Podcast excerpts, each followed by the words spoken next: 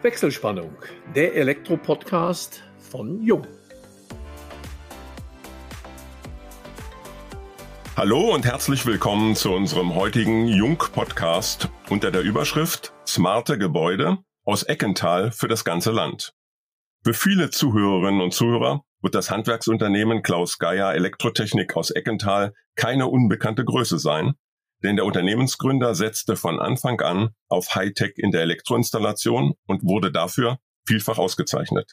Im letzten Jahr verstarb Klaus Geier plötzlich und viel zu früh. Seine Tochter Sarah Geier stand so von heute auf morgen in der unternehmerischen Verantwortung. Sie ist Elektromeisterin und Inhaberin des Betriebs. Wir möchten von ihr erfahren, wie sie sich dieser Herausforderung stellt.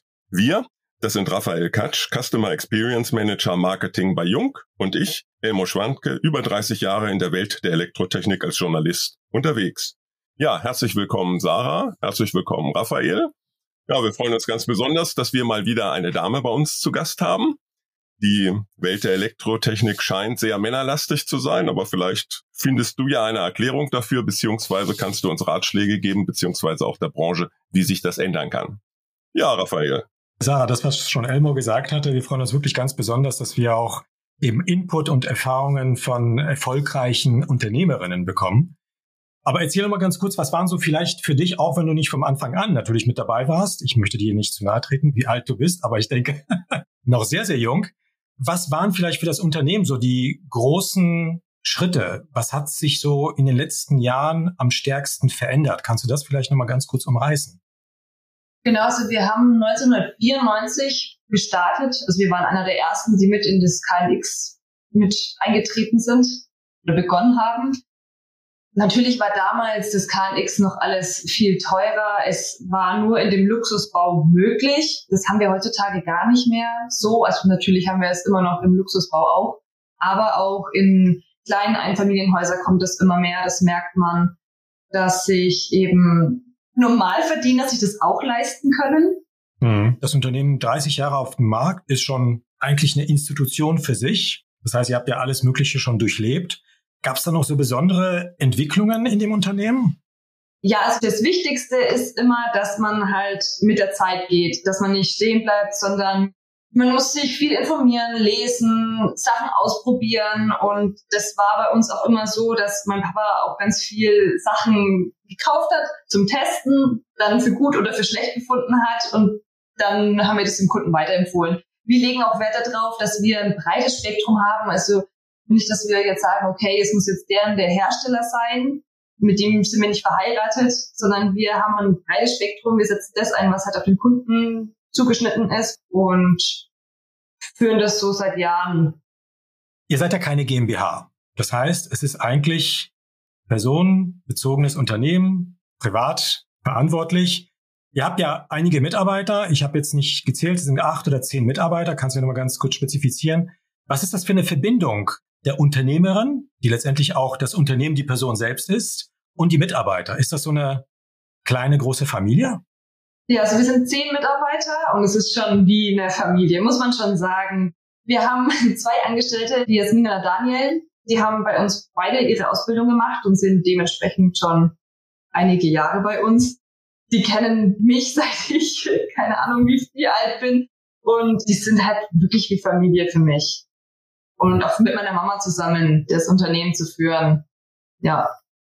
Das Unternehmen entwickelt sich ja letztendlich weiter. Du hast dann sozusagen vielleicht deinen eigenen Stil, den du jetzt anfängst zu pflegen. Gibt es so auch eine eigene Unternehmensvision, wo du dich dann in den nächsten Jahren siehst, wo du sozusagen diesen Teig des Unternehmens in die Richtung kneten willst? Ja, also mir ist es wichtig, dass wir halt ein junges, innovatives Unternehmen sind. Ich führe das auch gerne vor, dass eine Frau auch im Handwerk stark sein kann oder das voranführen kann. Ich finde es viel zu schade, dass es viel zu wenig Frauen gibt in dem Unternehmen oder in der Branche allgemein im Handwerk und möchte das auch gern so beibehalten und fortführen. Also wir sind auch ein sehr junges Team. Ihr habt selbst, wie du sagtest, Frauen im Unternehmen. Wie viele Frauen seid ihr bei euch im Betrieb? Wir sind zu viert. Mhm, immerhin. Worauf führst du das eigentlich zurück, dass so wenig Frauen in der Elektrobranche arbeiten und unterwegs sind? Hast du da eine Erklärung? Ich weiß nicht, ob es jetzt eine Grundlage gibt, warum das so wenig Frauen machen. Ich denke, viele trauen sich auch nicht. Ich meine, man muss da schon manchmal knallhart sein, weil Männer können manchmal sehr ruppig mit einem umgehen oder nehmen einen nicht direkt ernst, sondern man muss sich da immer erst durchsetzen. Und klar, man muss halt auch handwerklich mit auf dem Bau, mit anpacken können. Ich würde jetzt nicht sagen, dass Frauen das nicht können, aber ich denke, dass sich viele das nicht trauen und dann eher was machen, was ihnen halt gesagt wird oder wollen es nicht ausprobieren. Also so ist meine Meinung. Was würdest du vielleicht den jungen Damen raten, die in der Schulausbildung beziehungsweise kurz vor dem Abschluss sind? Warum sollten sie sich für die Elektrotechnik begeistern? Ich würde sagen, es ist ein sehr vielfältiger Beruf, der immer abwechslungsreich ist und der einfach Spaß macht. Und nur weil man eine Frau ist, heißt es jetzt nicht, dass man es nicht kann. Oder anders formuliert, was macht dir besonders Spaß an dem Beruf? Also wie gesagt, es ist sehr vielseitig. Man lernt immer was Neues. Es ist immer eine Herausforderung. Es ist nicht immer dasselbe. Also wie gesagt, ich kann eigentlich jedem immer nur sagen, probiert's aus, macht ein Praktikum und wenn das euch gefällt, dann macht diesen Beruf, weil der ist sehr zukunftssicher. Ich könnte ja schon fast sagen, dass die Elektrotechnik nicht nur von Männern begriffen wird, sondern es ist eine Disziplin, die von Damen genauso begriffen und vielleicht sogar besser, filigraner und genauer umgesetzt wird, weil es dann später auch um die Beratung beziehungsweise um die Kundenbeziehung geht. Ja, genau. Und man muss halt kreativ sein, man kann sauber und ordentlich arbeiten. Das ist nicht so, dass Männer das nicht können, aber wie du gerade schon gesagt hast, das Filigrane, wie zum Beispiel einen Schallschrank zu bauen, das ist ja auch eigentlich eine sehr filigrane Arbeit, wo man sehr sauber arbeiten muss. Oder wenn ich jetzt zum Beispiel eine Elektroplanung mache, da hast du, hat ja auch viel mit Kreativität zu tun. Und das sind solche Sachen, die mir sehr viel Spaß machen. Deswegen wollte ich auch immer zu meinem Papa ins Unternehmen, wegen den Planungen. Und darauf sind wir ja auch spezialisiert, dass wir Elektroplanungen machen.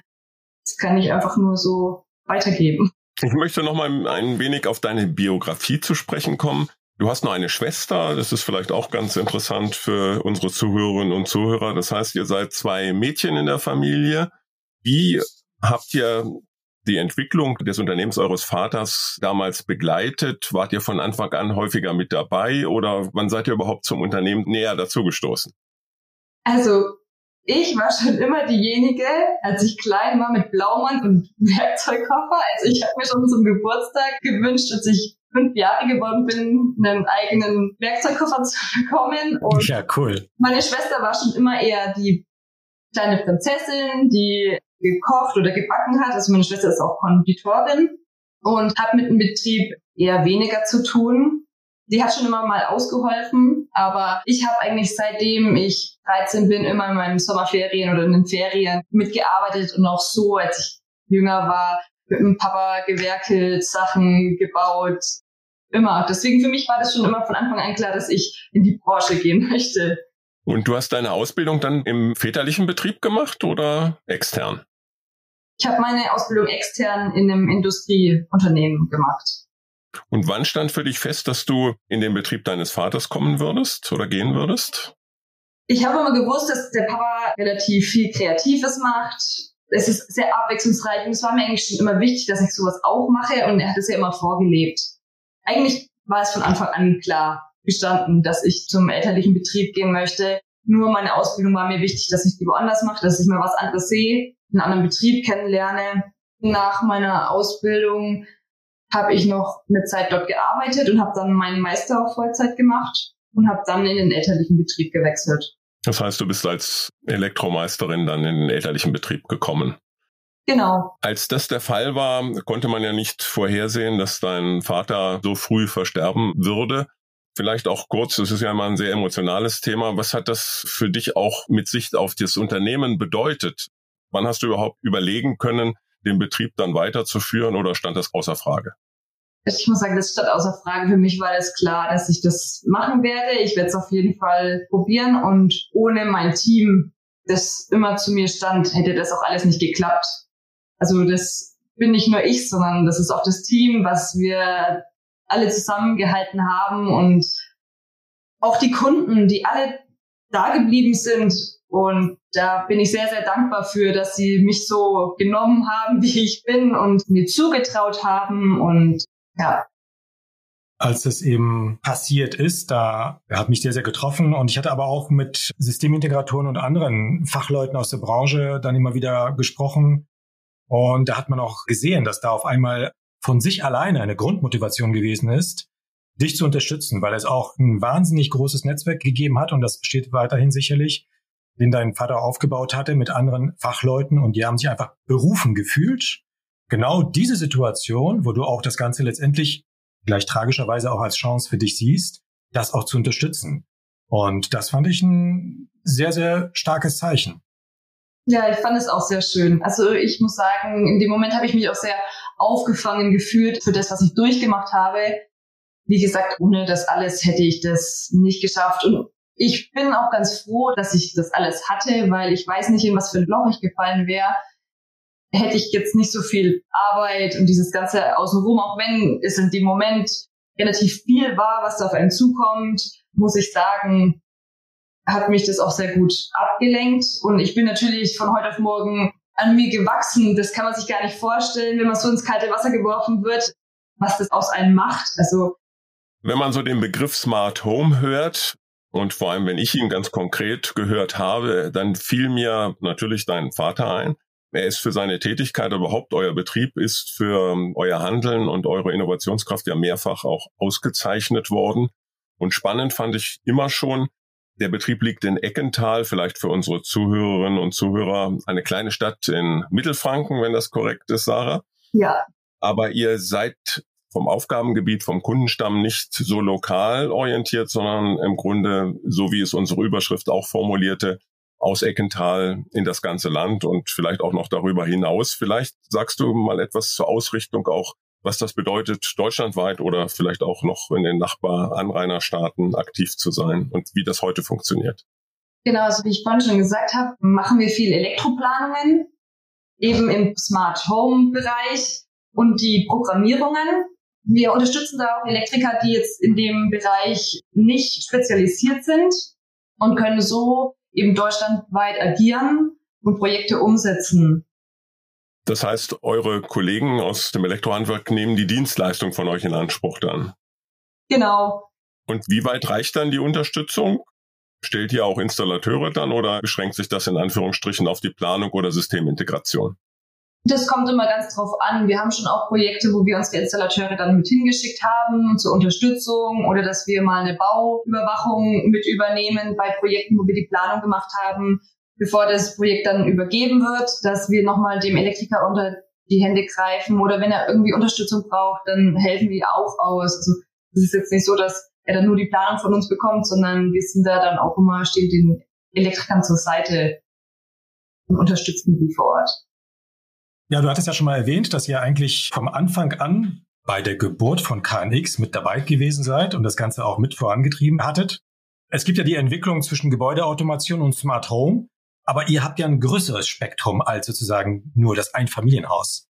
Genau, also wir schauen uns immer ein Gebäude ganz einheitlich an und uns ist es wichtig, dass wir halt systemübergreifend denken. Wir sind auch im Hotelbereich unterwegs, und möchten das vorantreiben. Das ist so aktuell mein Baby noch, das immer mehr kommt. Das habe ich eben mit meinem Papa, als ich eingestiegen bin ins Unternehmen, hatten wir 2018 das erste Hotelprojekt und haben das jetzt immer weiter vorangetrieben. Und das ist so mein größtes Ziel, das weiterzuführen, was der Papa und ich uns aufgebaut haben. Manche Gebäude, die sind so komplex, da gibt es halt nicht die Standardlösung. Und deshalb ist es wichtig, das immer wieder auszuprobieren. Der Markt gibt mittlerweile so viel her. Das ist nicht so wie vor 15 Jahren, wo es mal einen Schaltaktor oder schon ein bisschen mehr gab. Aber heutzutage gibt es so viele Hersteller, so viele Nischenprodukte auch. Und diese Nischenprodukte sind die, die man eben auch ausprobieren muss, damit man sie einsetzen kann, damit man eben auch Lösungen findet, auch für zum Beispiel Bestandsgebäude, gibt ja auch viele, die umgerüstet werden oder die teilweise smart werden. Oder zum Beispiel jetzt, dass man Heizung, Lüftung, diese ganzen Dinge mit einbinden kann. Es ist ja wirklich nicht nur, ich schalte ein bisschen Licht, ich mache ein bisschen das, sondern es ist ja wirklich viel, viel mehr, auch mit den Wärmepumpen, PV-Anlagen, was es heutzutage alles gibt, Ladestationen. Das ist so komplex mittlerweile alles. Deshalb ist uns es wichtig, wie gesagt, dass man für so kleine Nischenprodukte hat, weil es gibt ja auch Hersteller, die jetzt nicht unbedingt kein X sprechen, sondern die sprechen dann eine andere Sprache, Modbus zum Beispiel, und dass wir die auch mit einbinden können. Also es ist sehr komplex, ja. Du hast gute Stichworte gegeben. PV-Anlagen, E-Mobilität, Wärmepumpe. Alle reden über das Gebäudeenergiegesetz und die Energiewende und was es dort noch alles gibt. Was bedeutet das für dich, auch was die Planungssicherheit anbelangt? Sind die Dinge jetzt nach Verabschiedung des Gesetzes soweit klar, dass du, wie es so schön heißt, rechtssicher planen und beraten kannst, wenn du an Wärmepumpen und ähnliches und die Einbindung dieser Systeme denkst? Ja, würde ich schon sagen, dass es immer mehr sehr zukunftssicher ist, vor allem in den Neubauten. Ja. Das, was ich auch von deinem Papa erfahren durfte, weil ich auch zeitlang mit ihm arbeiten durfte, der hatte wirklich auch sehr, sehr großen Wert eben auf die Beratung gelegt. Das, was letztendlich auch Elmo auch schon mal erwähnt hatte mit verschiedenen neuen Ansätzen, die auch im Markt jetzt als Anforderung an die modernen Gebäude gestellt werden. Habt ihr schon mal den Fall gehabt, dass ihr einen Kunden beraten durftet, musstet und ihm in gewisser Weise ein Smart Home ausreden musstet? Ich würde sagen, nicht ausgeredet. Es gibt nur manche Sachen, da stellen sich die Kunden was anderes drunter vor und man muss sie halt beraten oder sagen, ja, mach das lieber so und so. Aber ich würde jetzt nicht sagen ausgeredet. Ich empfehle es immer eher. Ja, viele sehen halt auch das KNX noch sehr teuer. Es hat ja immer diesen Ruf gehabt, obwohl es ja eigentlich gar nicht so ist. Und viele sehen dann, wenn wir ihnen das dann, das heißt vorrechnen, würde ich jetzt mal in Anführungsstrichen sagen, dass es eigentlich heutzutage gar nicht mehr so viel teurer ist wie eine normale Elektroinstallation, weil es, wie gesagt, ja viele Hersteller gibt, die das jetzt machen und das ist einfach die Zukunft. Wenn wir schon beim Thema Zukunft sind, hast du vielleicht in Erinnerung, wie dein Vater die Zukunft seines Unternehmens gesehen hat und wie siehst du die Zukunft deines Unternehmens heute? Ich muss sagen, ich würde schon das fortführen, wie der Papa sich vorgestellt hat. Also habe ich ja vorhin schon kurz angeschnitten mit den Hotelprojekten oder dass wir weiter mit der Zukunft agieren, dass wir die Häuser so ausstatten, dass sie auch zukunftsfähig sind das ist ja auch das Gute an dem smarten Building, dass da Möglichkeiten offen sind, immer wieder weiter Sachen einzubinden, die vielleicht in der Zukunft kommen. Deswegen möchte ich diese Philosophie, die mein Papa über Jahre gehabt hat, auch gern immer so weiterführen. Möchtest du mit deinem Unternehmen wachsen oder sagst du zehn Mitarbeiter, das ist so die ideale Größe für mich? Ich muss sagen, für mich ist das die ideale Größe, ja. Ihr schafft ja auch letztendlich äh, einige sehr, sehr anspruchsvolle Projekte, das, was du schon mal angesprochen hattest, auch von der Hotellerie. Sag mal nochmal so ein paar Größenordnungen, vielleicht auch sogar aus den Regionen, wie groß die Projekte sind. Was sind das für Hotels? Was sind das für Funktionen? Was macht ihr denn da eigentlich so ganz genau? Also aktuell haben wir eine Villa in Frankfurt. Die installieren wir auch selbst mit einem Partner zusammen, der vor Ort eben mit uns zusammen die ganzen Leitungen zieht und so weiter und so fort. Dort zum Beispiel bauen wir den Verteiler bei uns in der Firma und bringen den dann auf die Baustelle. Dort ist wirklich alles im Gesamtpaket von der Wärmepumpe bis über die PV-Anlage, über die Kühldecken. Also wirklich das volle Programm in dem Haus. Das ist jetzt aktuell so unser größtes Smart Home, was wir jetzt gerade im Portfolio haben. Ende des Jahres fangen wir auch ein neues Projekt an, was hier in der Umgebung ist. Da freue ich mich auch schon sehr drauf. Also das ist auch ähnlich zu dem in Frankfurt. Dann hatten wir jetzt ein Hotel mit 148 Zimmern und wir führen jetzt das Konzept so Hotelzimmer in der Kiste wir installieren das steckerfertig hier vor Ort, programmieren wir die Sachen und schicken sie dann in der Kiste aufs Hotelzimmer und der Elektriker vor Ort kann sie steckerfertig einbauen. Anschließend vielleicht nochmal die Frage, müsst ihr überhaupt Werbung schalten? es ist sehr viel Mundpropaganda. Schon immer und es ist auch aktuell immer noch so. Das ist das Wertvollste überhaupt, ne? Ja. Das heißt, ihr könnt euch über Mangel an Aufträgen nicht beklagen. Nein, wir können uns aktuell nicht beklagen über keine Arbeit. Ich denke ohnehin, dass du gerade in der Anfangsphase enorm viel Zeit auch auf das Unternehmen verwendet hast, die du ja auch brauchtest. Aber nichtsdestotrotz, wir möchten zum Abschluss unseres Podcasts auch immer etwas über etwas Privates erfahren. Was treibst du in Anführungsstrichen in deiner Freizeit? Gibt es spezielle Hobbys? Wie entspannst du dich vom Arbeitsalltag? Gehe gern ins Fitnessstudio mit meinem Verlobten. Wir gern mal Tennis spielen. Das sind so, was wir gerne in der Freizeit treiben, um ein bisschen den Kopf frei zu kriegen. Und ich reise ganz gerne. das ist so eine Leidenschaft von mir. Gibt es Lieblingsreiseziele? Hier gibt es ganz viel. Eher dieses Jahr waren wir in der USA und nächstes Jahr möchten wir gerne nach Australien. Ja. Damit schalten wir für heute die Wechselspannung frei und bedanken uns bei allen Zuhörerinnen und Zuhörern ganz herzlich. Wir hoffen, es hat euch Spaß gemacht und wenn das so ist, freuen wir uns natürlich über eine Weiterempfehlung. Falls ihr Fragen haben solltet, beantworten wir euch diese unter kundencenter.jung.de. Und möchtet ihr vielleicht selbst gern einmal bei uns zu Gast sein, schickt uns einfach eine Nachricht. Wir freuen uns auf euch beim nächsten Wechselspannungstalk, dem Jung Elektro Podcast.